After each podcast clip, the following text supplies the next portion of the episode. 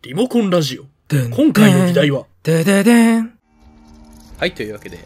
あの、仮面ライダーダブル回後編でございます。はい、後編ですよ。2話完結だね。 Heroes, kaiju, action movies. Hopeless otaku and occasional guests talk their hearts out. This is Remocone Radio. そう、あの、またちょっと、あの、照れが入りながらのジングルでしたけれ ども。いや、さっきより照れてないぞ、俺 は。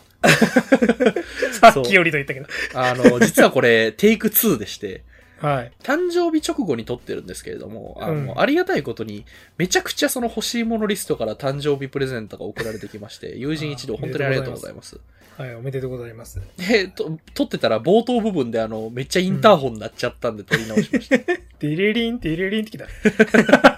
はい。というわけで、まあ、2回目というか後編の方は、劇場版、あの、テレビシリーズじゃない部分の劇場版だったりとか、なんか客演だったりとか、なんかそういううんテレビシリーズ外の部分について話していければなと。はい。まあダブルはね、いろいろありますから。ちょっと時系列的に話す。かな回であの、やっぱりダブルの一番最初の映画というか、 オールドライカーと大丈夫かですけどね。 シャドウムーンをボコボコに した。そう、 結構俺、オールナイトやったら大ショッカーって、あうの、ん後年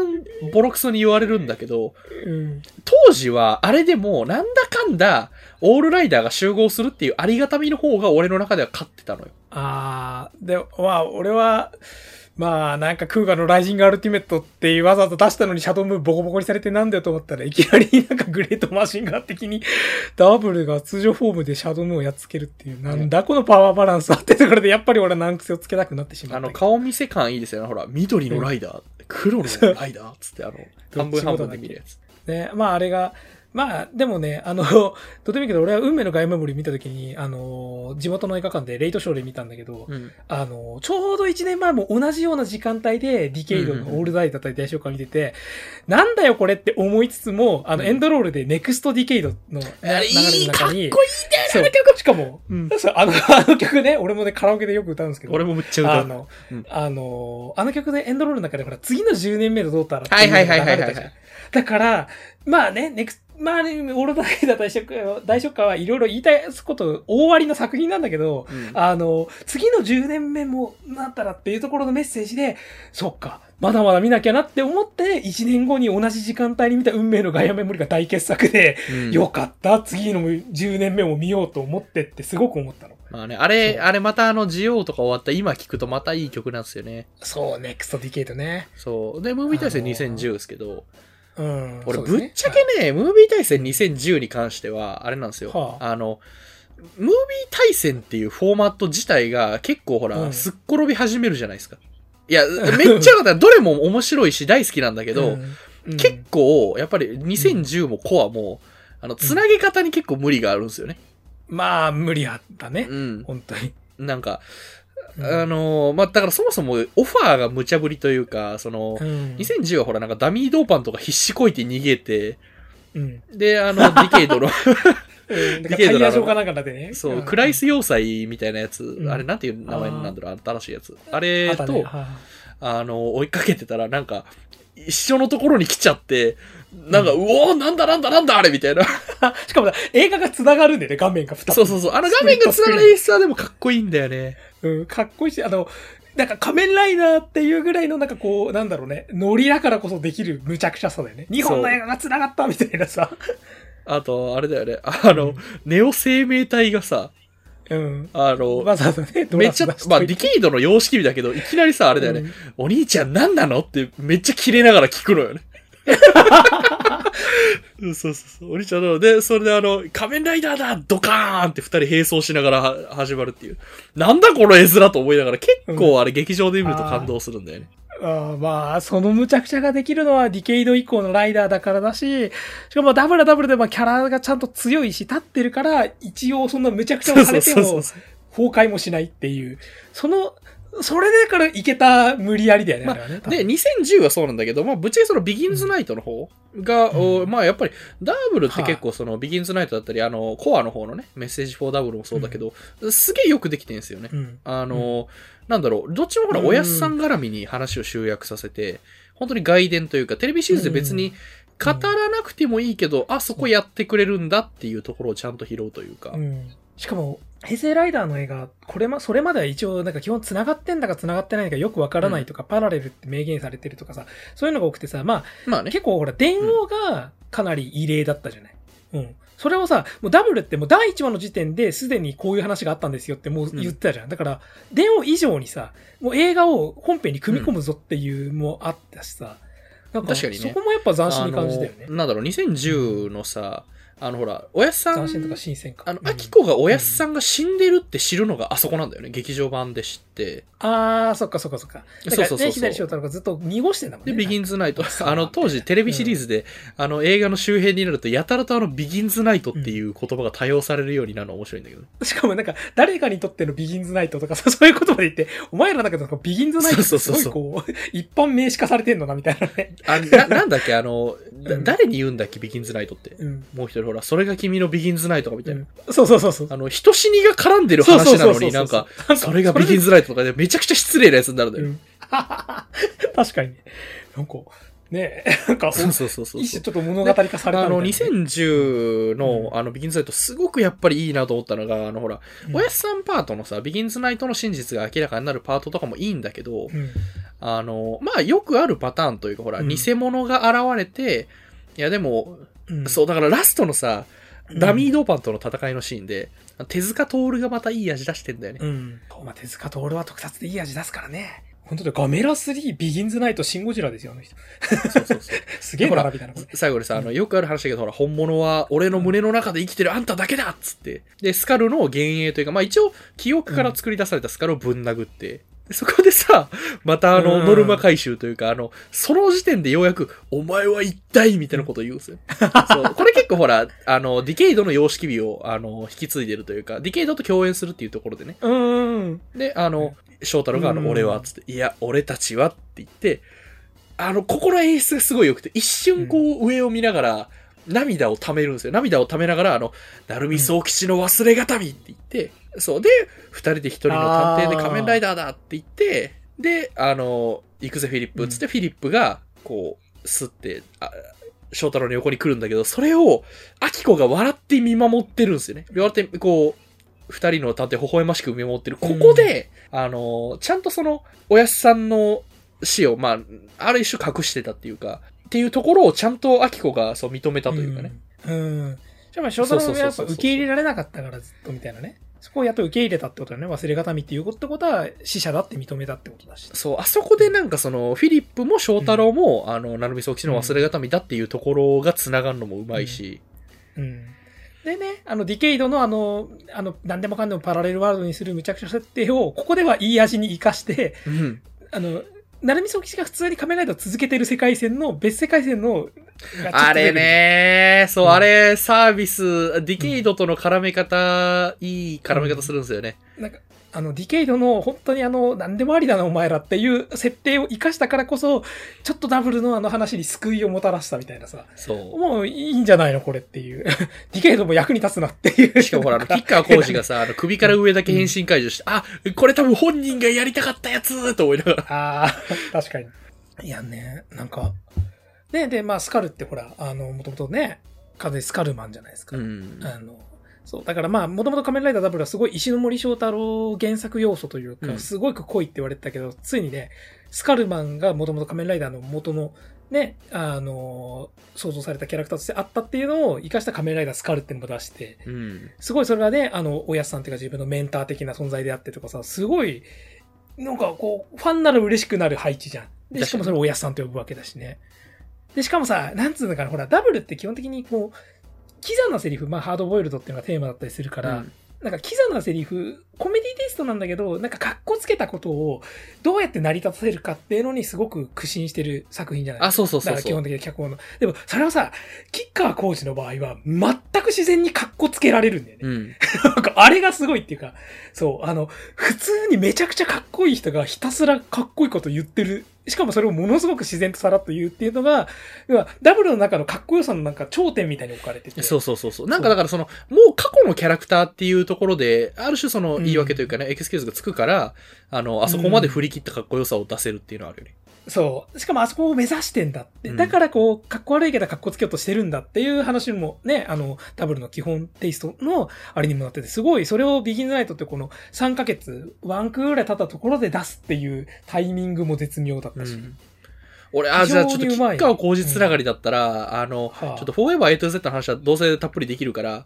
あの、はあムービー対戦コアの方の話、先におしおたいいかきななり飛びますね。まそあ、うスカルつながりで、はい。そう、仮面、あれ、一応だから本編の後日談になってんのかなうん後日談になってんだけど、あの、結構だからその、まあ、ムービー対戦2010もそうだけど、オファーが結構無茶ぶりなんですよね。他のライダーと絡ませつつ、こういうテーマでやってくださいねって言われて、ムービー対戦コアとか、あの、正気じゃないからね。あの、 恐竜のヤミーがメモリーメモリーを使って仮面ライダーの記憶をうん。収集するんで、うん。なんかうまいこと絡めて最後はあの、仮面ライダーコアと戦わせてくださいって言われうて、ん、なんかもう、そこに無理やりあねじ込む話を作んなきゃっていう、あれがうね。ん。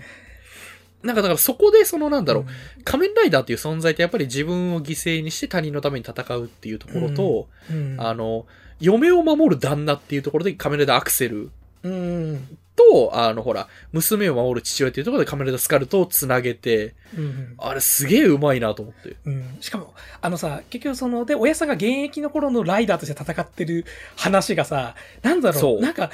結構見た方、ライダー第1話感がちゃんとあるというかさ、要するにほら、そうそうそうそう石森さっき石森章太郎原作オマージュがすごいって言ってたけど、言ったけど、うん要するにあの、平成ライダーって結構さ、最初の怪人が雲パターンって多いじゃないですか。おいおいおい、雲とこう。ねねズ・グムンバもそうだし、ディスパイダーもそうだし、ね、あのーなんだっけ、あの、響きとかもそうだったけど、要するに、それで原作オマージュうでん最初のね、敵怪人は雲なんですよっての多かったのに、ダブルはなぜかそれをやってなくて、ほら、T-Rex がマグマじゃん。と思ったら、はいそう、一番、時系列的に一番最古に当たる、その、ね、一番古い、あの、仮面ライダースカルが単独で戦った頃の、最初の、で、ドーパントハイの材の敵がスパイダードーパントっていうさ、そこれうまいっすね。で、バットも出てくるじゃん、バットドッパンと。う。そう。そう。これ、しかもさ、あの、な、なんだろうな、あの、ナビソ騎士がちょっと慣れてないの、こう、グローイングフォーム的なあの、スカルのクリスタルが出てくるじゃん。はいはいはいはい。そうそう。で、あれが結構さ、な、なんだろうな、第1話のライダーあるあるで、特にあのクーガの第1話とか思い出したけど、ちょっとさ、うんお金かけられるからさ、車とかを使いがちなんですよ。カブトの第1話とうん、確かに確かに。そう、車をぶっ壊したりすることで仮面ライダーの超パワーとかを再現するみたいなんだけどさ、ちょっとスカルがさ、それを重機かなんか相手にやってんだよね。だからすげえ、うんあの、壁をぶち抜いたりとかね。そうそうそう、ちょっとその第1話らしい 仮面ライダーの力ってのはすごいんだぞっていうアピールもちゃんとあったりして。うん。しかもあの、あれが、あの、スカルギャリーとかスカルボイルダーも結構好きなんですよ。あ、そうそうそうそう、スカルギャリーと、あとスカルマグナムとね。そうそう。で、なんか、要はさ、シュラウドとまだバディ組んでた頃だからさ、うんちょっとさ、バットマンっぽい感じでガジェットが揃ってるんだよね。だから、こそうれそうそうはこそうそうれで結構ダークヒーローとして完成されてる感じがあって。すそうげえ好きな。俺もね、ムービー対戦コア見返してて、こんなにうんなんか面白かったのかと。いや、あの、あれよ、あの、うんおやすさんと松のパートは面白いんだけど、うん。あの、現代パートもこんなに面白かったのかと思って、ああ、なるほどね。あの、特にやっぱりラスト、一番最後の、ああの、ほら、バージンロードを、あの、うんおやすさんじゃなくて翔太郎が歩くはずだったんだけど、うん。いや、でもっていうところで、うん。あの、まあ、幻影のおやすさんというか、その、ほら、うん。なんていうかな、一人で要するに歩くわけじゃないですか。うん。あのシーンでさ、エンディングの入りが完璧なのよ。はあ、ちょっとそれ当時覚えはてないあの、大吉っていうあの、大黒摩季と吉川浩司で一緒に歌ってるんだけど、あー歌ってねそう。あの、あれのね、めっちゃかっこいいイントロのほら、てんてれてんてんてれてんてんみたいなやつがうん始まって、はいはいうんあの、え、アキちゃんと一緒に歩いてあげるんじゃなかったのって言って、翔太郎が、ふいふいってこう、見なよみたいな感じのやつをした後、はで、アキちゃんの横に、おやっさんの幻影が現れる瞬間に、あの、吉川浩司のあの、君は幸せかっていうパートが入 って、あれ、おー本当に完璧で、あ。なるほど。はあはあはあはあ。 そう。やばい、もそうこちょっと。泣きそうになっちゃった。俺ね、めちゃくちゃ言うと、あの、仮面ライダースカルだけ見て、止めてたバカ野郎見返すとき。バカ野郎だから覚えてなかった。ごめん。 いや、まあまあ、わからんでもない。うんわからんでもないけど、うんまあでもあの映画、あの、アクセルがかっこいいんで、あの、ほとほとんどね、アクセル主人公みたいなもんだから、あれ。うん。あの、ちゃんとその、受け取るというか、仮面ライダーという教授を受け取る相手が結構アクセルだからね、あーあれ。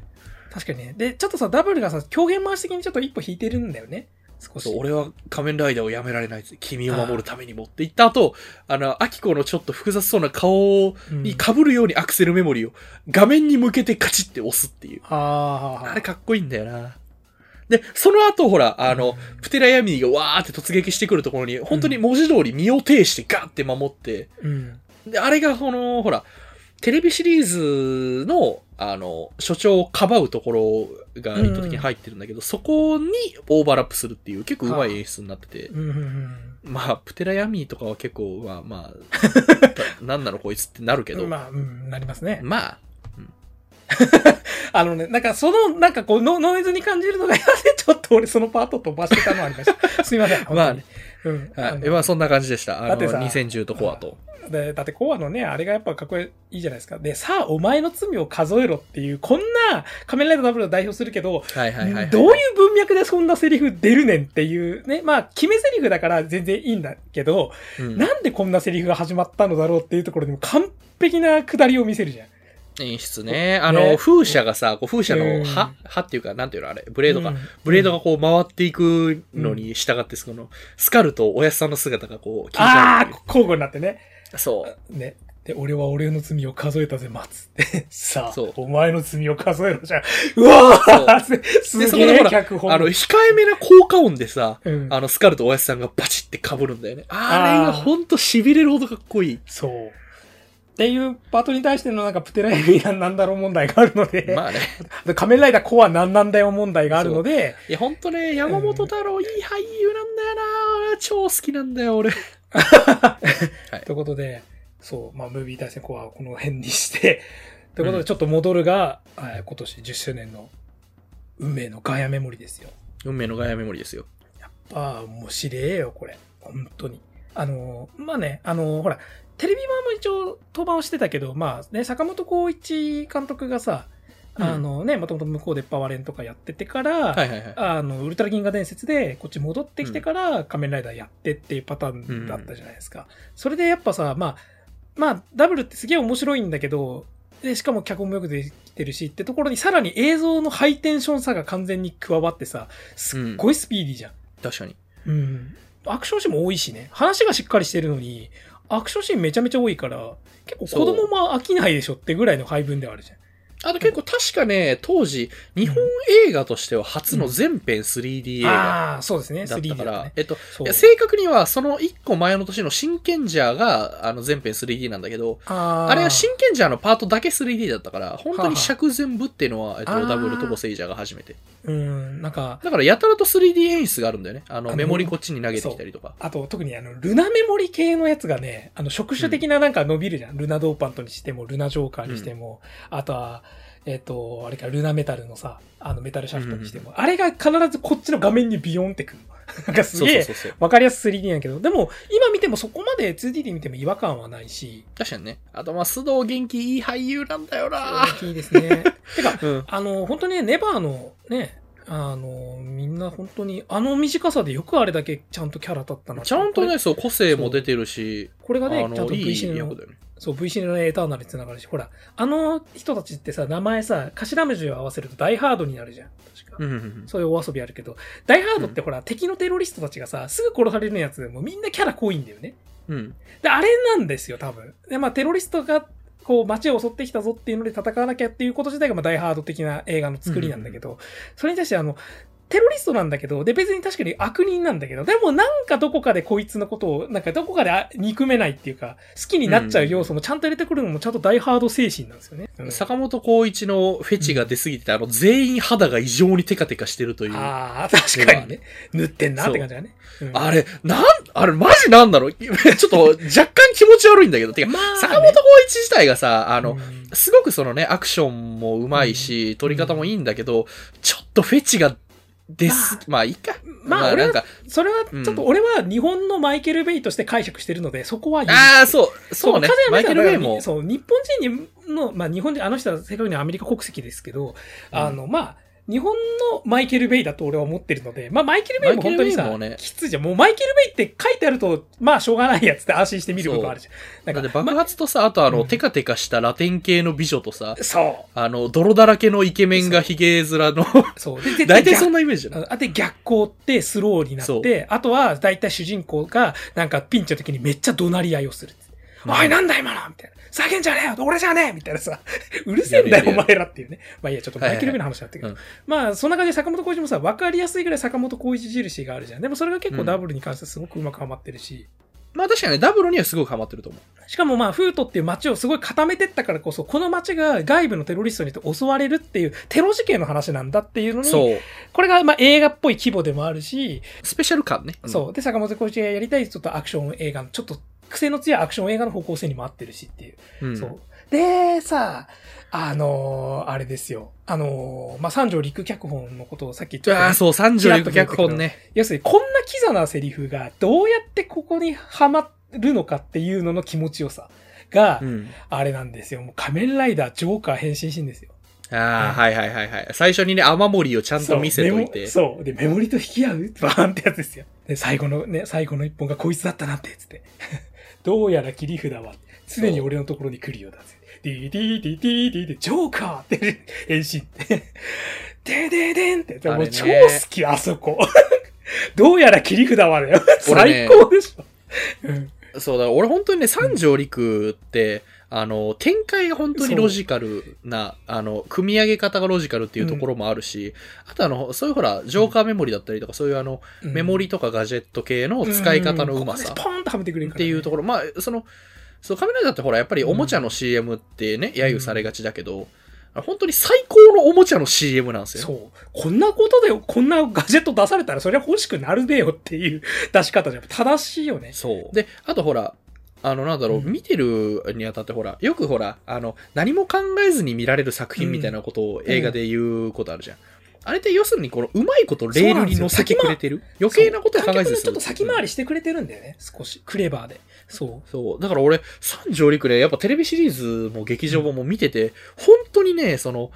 説明くせえなーっていうふうに冷静になったら見れるんだけ、思うんだけどう。、あれでしょあのセリフでしょで青いナスカにウェザーか。地獄から迷い出たかでしそょう。地獄から思い出たっていう。 そう、それがね。このそう、照井は青いナスカを知らないってね。になね、リベンジナスカしか知らないから。で、あの、多分事実として青いナスカのことは知ってるからっていうね。あ、そうそうあそう。のだから、そうそうそうそう多分警察の調書とかで読んだことがあるからね。多分、ドーパンと犯罪、頂上犯罪課で。はい、そう。とか、あとほら、あの、終盤のほら、フートタワーの、もう最終盤のフートタワーの戦いでさ、あの、大道克美がさ、あの、俺自らの体で街に落とせって言いながら上に行くんだあ けのど。、要するにさ、フィリップとちょっと同じ特性があるから、多分 X ビッカー的なことを、え自分そうそうのそうそう一応代はできるってことだよね。あとあのね、最終決戦でそのフートタワー、なんでフートタワーの上で戦うのって言ったら、なぜなら大道克美がそういうことするからっていう、うん、ことをそうだ説ね明するにあたって、ちょっとまなんか、よくよく考えてみると、うん何それって思うのよ。体で、ど、え、そういうことできたのと思うんだけそど、うたうだ、んそう言われると、そんな気がしてくる。そうそう。なんか、やっぱあれ最小限のことですごい情報をうまく伝えてるじゃない。あれがうまいよね。しかもそこからの、やっぱ俺、運命の買い物にもね、あそこの、そうはいかないでさ、要するにフィリップって1年間テレビシリーズで最初はさ、ちょっとさ、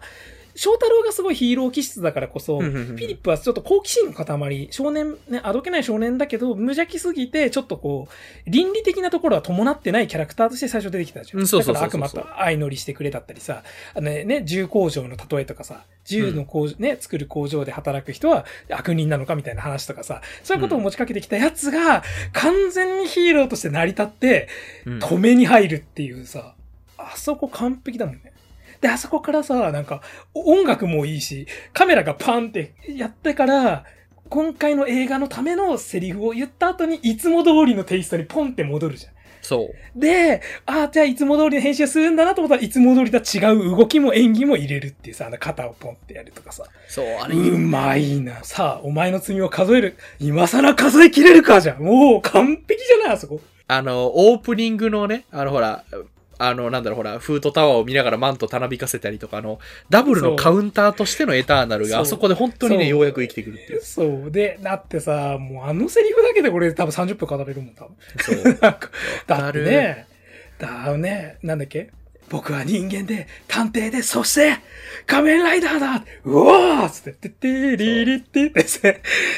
いいよね。それを言うなら、俺たちは、だろって言って、ああ、生きよ翔太郎じゃん。サイクロン、ジョーカーね、さ、もう、うおーってあとほら、杉本彩の絡め方もうまいんだよね。あの、大道克美とその部下4名。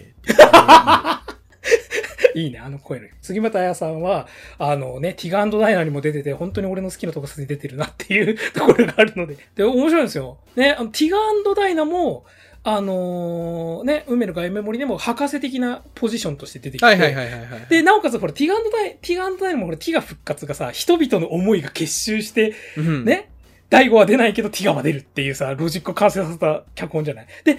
ね、あの、運命の外メモリもさ、あのね、人々の思いが結実して、サイクロンジョーカー、ゴールドエクストリームが出るっていうところも一緒だし、うん。で、なおかつ、あの、ティガードダイの脚本やってるね、長谷川さんは、ね、あの、あれなんですよ、ダブルでもサブ的なライターとして出てるじゃん。あの、参加してるじゃないですか。っていうなほらんかだから杉本彩の起用ってそこも拾ってきたんじゃないかな、多分。わかんねえ。なんかそのつながりが嬉しいよね。俺多分、多分人生で一番見返した特撮、そのテレビの劇場版的な特撮ヒーロー作品は、マジでウルトラマンティガーウルトラマンダイナと、 あの、運命の外務理なんだ。もうズバ抜けてたの。セリフがポンポン出るもん、多分。 Remocone Radio. じゃあ、えっと、Forever A to Z は多分話してると永遠に喋れちゃうから。ちょっとあと、あの、一応、一応触れたいとして、あれなんですよ。ね、さらにあの V シネの、あのーアクセルとエターナルねエターナル。うんもうね、アクセルはほら、 結構さ、アクセルってあれノンストップアクションうで、んうんうんあれだよね。タイムリミットがさ、決まっちゃ、決うまっん。てるそう、なんかさ2時。間、タイムリミット2時間の爆弾を腹に巻かれるから、そうそうそうそうずそーっとう。戦いながら、逃避行的なね。そうだよワンシチュエーションものとして面白いんだよね、あれね。うん。そうそう。で、逆に、で、エターナルはさ、まあ、ちょっとスカルみたいな感じで、ある意味こう、あの、ビギンズものなんだけど、うん。あのーね、ダブルは結構妖精な話で、コメディで、さね、あんまり人死にも出ないっていうか、そのね、あの、メモリコネクト、あのブレイクとかでやってた分、すごいダークな話にして、うでん。ぶっちゃけね、俺、アマゾンズとかでやっぱりな、うーんって思ったのはやっぱエターナルの方がよくできてる気がするので、なんそうかそう そうそう。 そうで、さらにほら、小説版でね、ズードーパンとか出てくるとかさ、で、あれが実質オーズじゃねえかとか ね。あれもうまかったなはそう、あの、仮面ライダーエターナルやっぱね、見返してて俺うん面白いなと思って、あ、はあはあ、あの、ほら、最後にさ、ほら、大道克美って言って、あの、ほら、フートタワーが見えるところにさ、そう、なんかが間違ってたら、あの、うんフートを守る仮面ライダーになってたかも、みたいな話をして、うん。で、最後、ほら、花束をさ、あの、うんダブルの最終話のサブタイのほら、そうこの街に正義を花束をそ多うそうそう分かけてんだろうけど、うんで、こう、花束をバーって投げ、あちょっと危ねえんだけ ど、あれ。すげえ、屋上から花束をぶん投げるから。下どうすんだよってね。うんそう。ただあれすげえいいシーンだなと思って。なんかわざわざ口で言うのもね、ちょっとまあまあ、あの、くどいけど、うんしかしかもさ、あれがさ、い一応だけどさ、まあ、単独ダブル系の作品の中のまあ最後の作品じゃん、一応、うんあの、あれで。で、やっぱあそこビルの屋上っていうところで、やっぱダブルのね、あのメインビジュアルである、あのビルの屋上に仮面ライダーが佇んでるって絵。で、それはエターナルも踏襲してたけど、で、そこで最後にビルの屋上で終わるっていうオチにもなってるんだよね。うん。そう。で、あれが純粋な本当仮面ライダーダブル作品の最後じゃん。その後は基本100円とかになるわけで。うん。そアクセルも、俺アクセルブースター超好きだから、ほんと真骨頂でブースター出してほしいんだよ。う。ブースターかっこいいよ。あの、飛び方がさ、なんかあの、うん単純な飛行じゃなくて、本当に全身のブースターから出てるから、こそうう、トゲみたいにな見えるんだよね。そう、姿勢制御なんですよ、あれ。そ空う、空中中姿姿勢勢制だよ御。ね。そう。しかも、あの、あのさ、アクセルのさ、顔の、あの、あれがさ、前面がさ、覆われてるんだよね。そう、シャッターになってんだよね、あれ。そう。あれもかっこいいんだよ。なんか、目なしのライダーとか、目なしのキャラってかっこいいじゃん、結構。わかる。うん。あの、なんだろう、あの、GI 上のスネークアイズみたいなさ。うんあ、そうそうそうそう。あんな感じそう、ああいう感じのデザインでさ。そうそう。しかもなんかアイアンマン的な要は姿勢、空中姿勢制御しながら戦うってアイアンマンうんからすごいさ、こう印象ついたけど、あれをさ、アイアンマンは CG でやってるけど、こっちはワイヤーアクションでやるぞっていう気そがうそうそううそうそう。そうそう。あでも結構ね、そうワイヤーアクションやってるから、かっこいいんですよね。そのリアルに見えて。あとあれですよ、あの、仮面ライダーアクセルといえば、ジンさんの完全なジャッキー・チェン・オマージュのアクションとかね。ジャッキーチェンですね。あの、しかもあそこの意図的愛愛に、があある。れだよね、あの、アフレコをさ、意図的にはちゃめちゃにして。そうそううそうそうそうそうそう。だからちょっと吹き替えっぽくもね、そうあの、後からあ、ね、あの、ある意味アフレコ的なやつにも見えるっていう。あそこいいんだよな。 なあ、でも倍があるよ。なんか V、ね、VC ネタからこそ遊べるからこそみたいな。で、というわけで、どうですあかの、映像媒体はそんなもんですけど、あの、まあ、いろいろな客演とかはあったけど、うんその客演の偉さもあるのよ。じ あの、あえてジョーカーで登場してとかもあるんだけど、あああ、わかるわかる。の、まあ、ダブル本編で言えば、あの、原稿のコンテンツとして、あの、漫画版のフート探偵が、はあ、はあはあはフート探偵、川瀬さんは、あれですかね、なんか序盤ぐらいあ、序盤だけなんですよ。そう、ちゃあんとのね、読フんーでトない探偵ね、俺結構漫画も好きっていうところで、まあ、うんフート探偵も読んでるんですけど、うんあの、序盤が結構鬼門で、あああ、の、というのも、1巻2巻ぐらいって結構ちょっとほら、テレビシリーズでやれなかったことをやるっていうコンセプトが多分あるんだろうけど、なんか、か、やたらとちょっとね、あの、ちょっと無理してる感じがあって、あの、まず絵になれないっていうところもあるし、うん。あの、なんか敵の能力もちょっとよくわかんねえし、うん。あとなんかね、あの、女の人の裸とか出てきて、なんかちょっとその辺もちょっと、ちょっとまあ暴走してる感じもあるんだけど、うん。なんか差別化狙いすぎちゃってる感がね。そうただ、その、それを超えると、はあもうに3巻以降とかだともうめちゃくちゃ面白い。はあ、めっちゃダブルだ。そう、本当にね、あの、うんあ、俺今ダブルのあの世界の延長線上を今見てるっていう感覚がすごいあーもう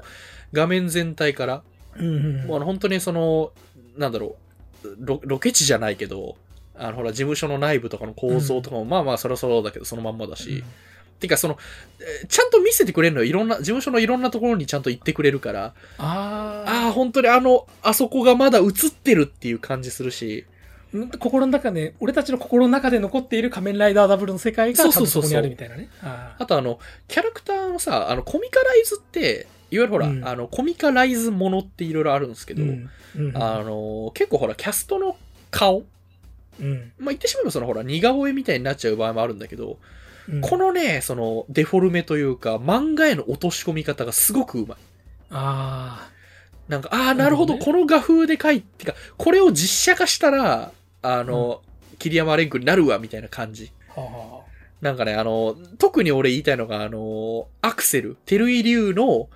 漫画家がすげえあうまい。なんかあの、木之本峰弘の、あの、うんこのクリッとした感じの目と、あの、うんうん頬骨というか、あの、かっけえヒロイックな骨格、ヒロイックな骨格って言っちゃって、 あれなんだけど、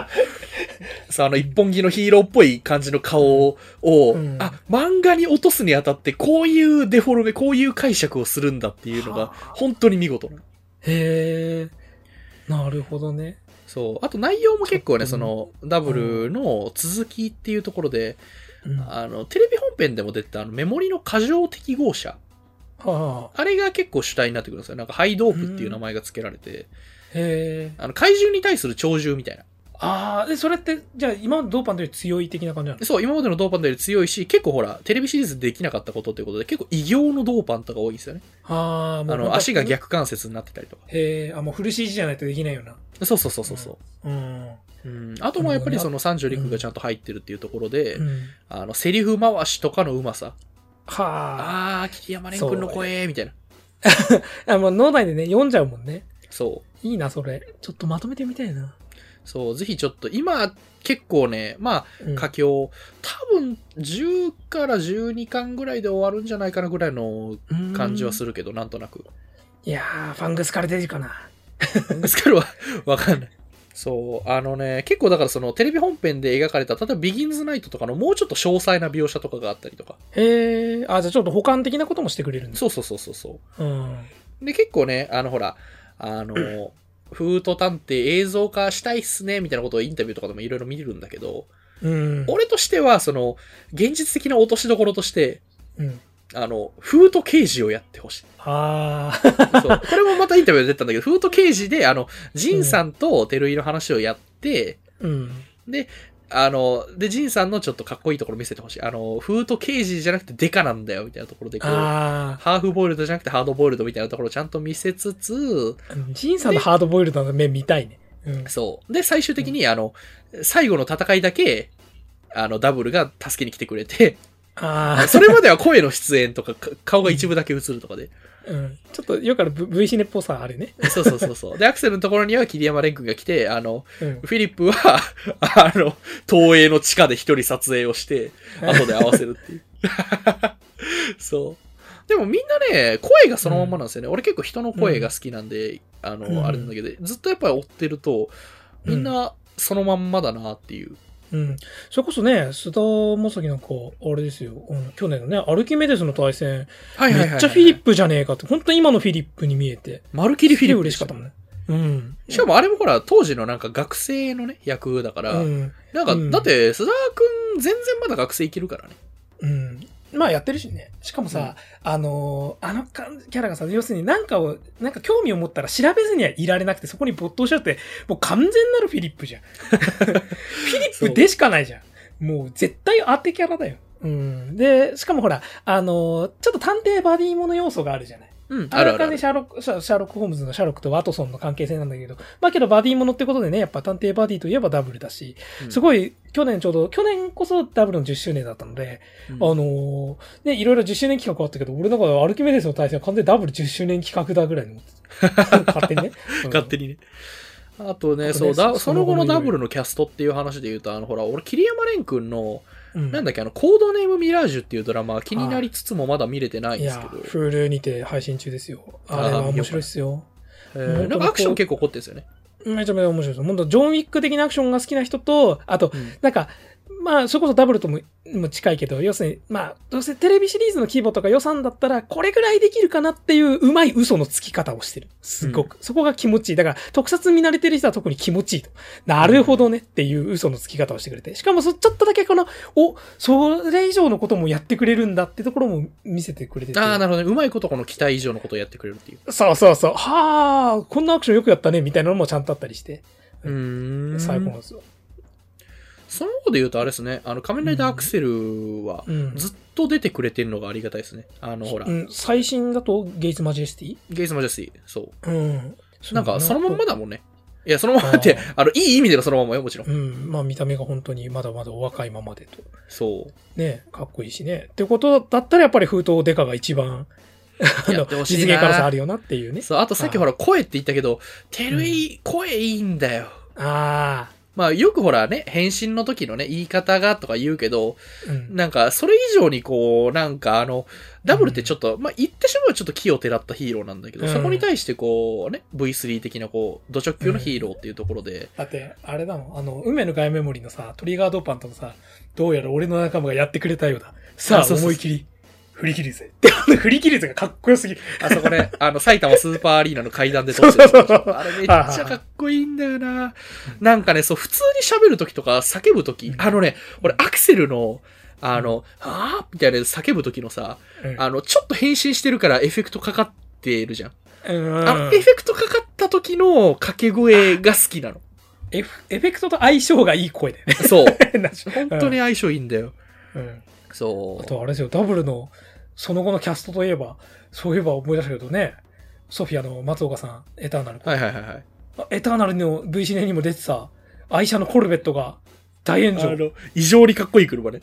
あれ、一種のね、ダブルの小道具ですからね。ね いわばもうねまあね、あうん、まあどうせ絶対あれ、なんか私物かなんかなんだろうなと思ったらその通りだったけど。うんああの、もうえっと、これ V シネエターナル出たやつだと思ったらさ、結構さ、ツイッターでもさ、あのニュースでさ、これエターナル出てたやつだよあねっったあてったあ書ったかあったれてて、やっぱ。ね、で、結構ほら、松岡さんもさ、自分の自身のライブとかでさ、あうんの、エターナルまあのお気に入りだったんだろこうねとすごい。そうだ、それがいいんだよね。その自分のなんかこう、俺は仮面ライダーだったんだぞっていうのすごくね。てか、てか、エ彼タはそのーナブログをルやをってさ、脚本とかあれで出されたら、あれ好きになるよね。あれを自分でやってるのはうんなおさら。だからほら、じ、ね、ジオで、まさかダブル要素だ、誰出すんだろうと思ったら、まさかのエターナルをやってくれたっていうからめちゃめちゃ嬉しかったもんね。うん。あの、ロケ地もいいんだよね。なんか海辺のさ、風車がでっかく後ろに映ってて。そう。しかも、なんだっけ、あの、セリフ回しがさ、久々にこう、三条陸みがすごかっあ、た、そね。うそうそうそうそう、うまかったね、あれ。う。うん。そういやでもまあよかっ幸い、あの、怪我人も出なかったっていうのと、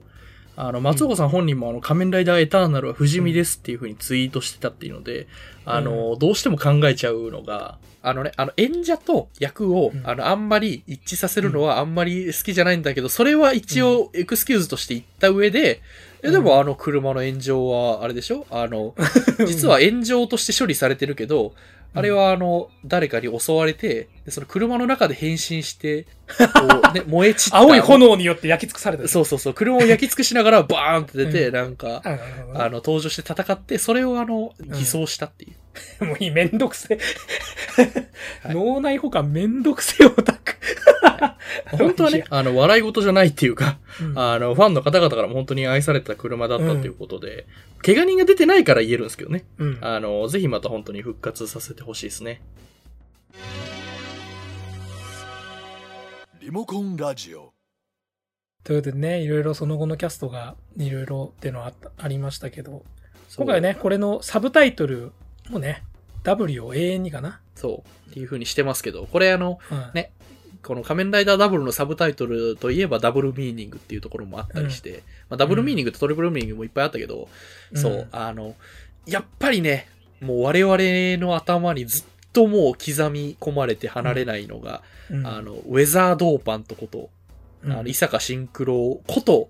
ダン智之ですよ。うん。ねダンさんね。そう。いや、ダンさんね、うんあの早すぎ、てダンさんもね、確か、あの、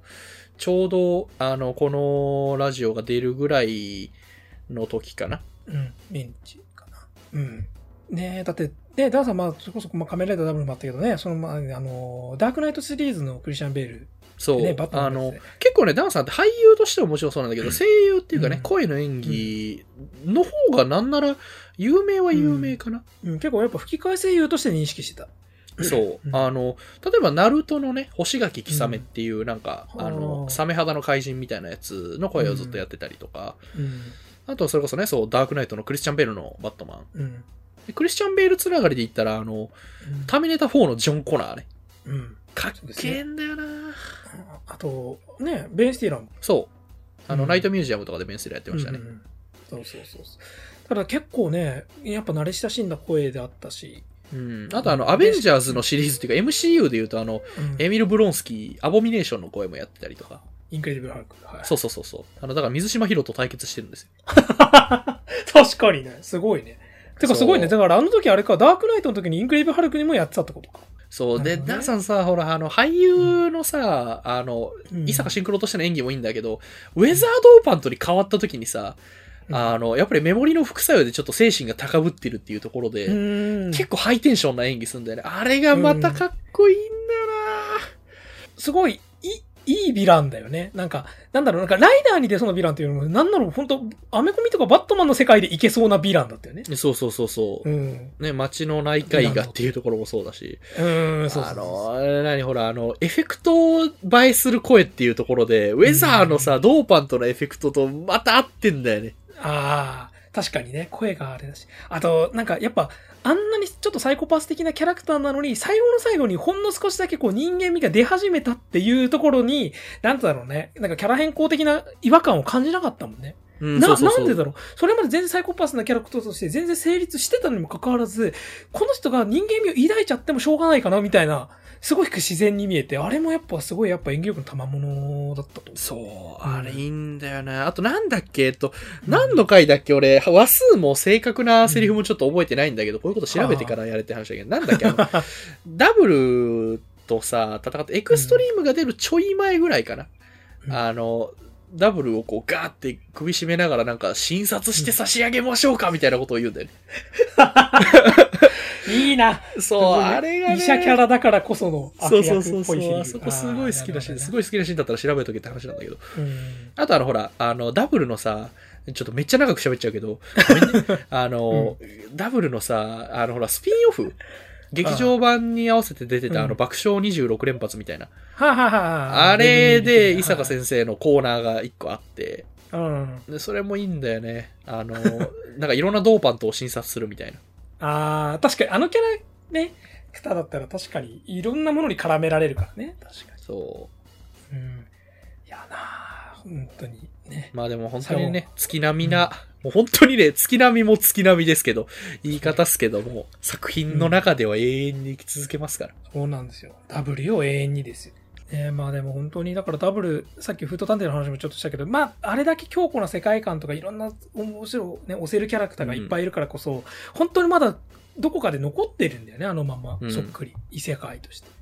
うん、だからそれがすごいダブルの、だからひょっこり10年後とか全然見たいなってのもあるしね。うん本当にね、ずっと、まあ、なんならね、本当に現行のコンテンツとしてフート探偵を追いかけてほしいし、フート探偵をやっぱりね、応援して、何かしらの形になってほしいっていうのはやっ ぱりある。何周年記念のね、アニバーサリーでね、映像化とかたまにあるかそうら。もちろんコミックもめちゃくちゃいいんだけど、うんあのね、俺、その、いわゆるコミカライズもので、うあんなに面白いのほとんどないと思うへーあの、それぐらい褒めます。マジでそのほら、なんか適当に、適当、 いやわかるいや違う、適当じゃない。あの、他のね、コミカライズものも結構うん頑張ってはいるんだけど、うんなんだかんだほら、打ち切りとかもあるから、うん打ち切りとかなんかもともとちょっと短めの企画とかもああるけど、うんあんなにちゃんと漫画としても面白い作品ってなかなかないと思うから、じゃあぜひね、この仮面ライダーダブルのまたこの話を聞いてね、なんとなくダブルまた見てえなって思った方は、ぜひフート探偵を読めばいいんじゃないのっていう、応援しようねっていう話ですよ。まだまだ俺いやー俺たちのフートはどこかにあるって、続いていウルるトんだ探偵よろしくな。はい。意外と本当にね、読んでない人多いから。あいや、本当読んで。俺もちゃんと読んでなかった。はい、読みます。いや、まあ、決そめんまなしたもん、そんなもんですよ。はいそんなもんだけど、うん頼む。しかもね、ダブルの話はね、これマジで永遠にできそうなので、またね、そのフート探偵が終わった時とか、まあ終わったじゃないけど、読んでてね、面白かったらまたその話をしてもいいかなって感じなので、今後リモコンのラジオ。確かにね。はい。そう。いや、なんか無限にできるな。あうんの、アクセルだけで1回とか全ね。然できるよ。全然できる全然できますよ。スカルだけで全然3、40分語れますよ。アスカルだけで1回はやりてエえターナルだけで全然いけます よ。あの、確か仮にね面ライダー4号の是非とかいろいろ言えるし。うん。。 わかる。うん。ということでね。はい。あのーなんだ、いつもの締めの。そう。え、あれですかなんか、なんだっけここに来てセリフ忘れたわ。あの、ほら。あの、俺たちがなんか、なん、なんとかに、街を泣かせる悪に向けて投げかけるあの言葉って。そうそうそうそ うそう。最終回のね。翔太郎、覚えているかいって。いいですね、あのセリフ。じゃあ、あれですね。後で合わせる から、あの一緒に言います。はい。せーの。ささあ、お前の罪を数えろ。ということで、ありがとうございました。はい。ありがとうございました。これで終わりだ。今回のリモコンラジオいかがだったでしょうかチャンネル登録高評価よろしくお願いしますそれでは次回もお楽しみくださいさよならさよならさよなら